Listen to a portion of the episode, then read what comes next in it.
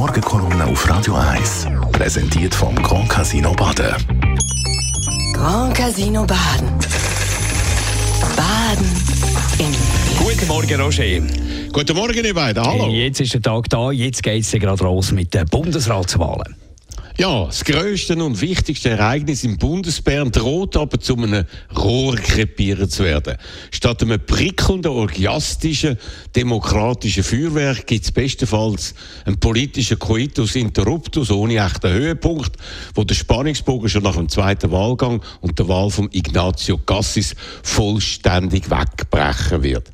Nach Wochen, denen sich die Journalisten mit immer neuen und abenteuerlichen Keimplänen die Finger wund geschrieben haben, wird es mit höchster Wahrscheinlichkeit nach dem von der SP-Fraktion vorgegebenen Drehbuch verlaufen und der eher blasse Beat Jans aus Basel zum Bundesrat gewählt. Wichtig wird auch die Rolle der Bauernlobby sein. Bei der hat sich sein offizieller Gegenkandidat Jan Pult definitiv äh, die Sache verdorben, wo er erzählt hätte, seine Frau sei Veganerin. Das sei in seinem Kreis gar nicht gut angekommen, hat der Bauernchef Markus Ritter verkündet. Und damit weiss man, was zu den entscheidenden Kriterien gilt, wenn man in heutigen Bern Bundesrat werden will oder eben dann das doch nicht werden kann.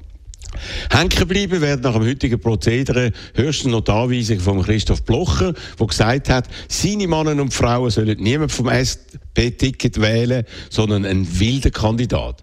Wenn das also nicht passiert, wird zum ersten Mal so richtig klar, dass die dominierende Rolle, Rolle vom SVP-Übervater in seiner eigenen Partei abbröckelt ist.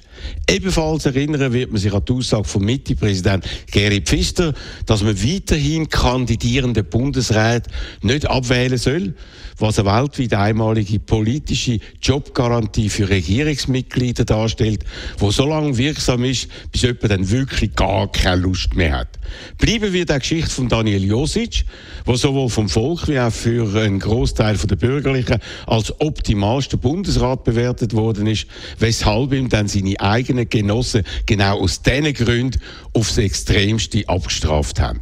Vielleicht gibt es heute zwar noch ein gewisses Aufflackern von der Josic-Kandidatur, aber zur Wahl wird sie wie schon beim letzten Mal bei weitem nicht lange. Und so ist eigentlich alles voraussehbar, was am heutigen Morgen abläuft, außer es passiert etwas völlig Unerwartetes, weil es eben doch noch einen Geheimplan gibt, wo man auch wirklich geheim behalten hat, indem man bis zum letzten Moment blöfft hat, um die Gegenkräfte nicht frühzeitig zu mobilisieren. Da glaube ich eigentlich nicht. Aber wenn es trotzdem passiert, wollte ich das auf keinen Fall verpassen und werde darum in der nächsten Stunde voll dranbleiben. Und unsere Radio 1 Redaktion wird akribisch über alles berichten, was man heute unbedingt wissen muss. Und darum gibt es heute auch kein Tag Radio zu der Situation in Israel-Gaza wegen den Bundesratswahlen. Da wollen wir natürlich da dabei sein. Danke vielmals. Die Morgenkolumne von Roger Schawinski gibt es zum Nachlesen auf radio1.ch. Die Morgenkolumne auf Radio 1.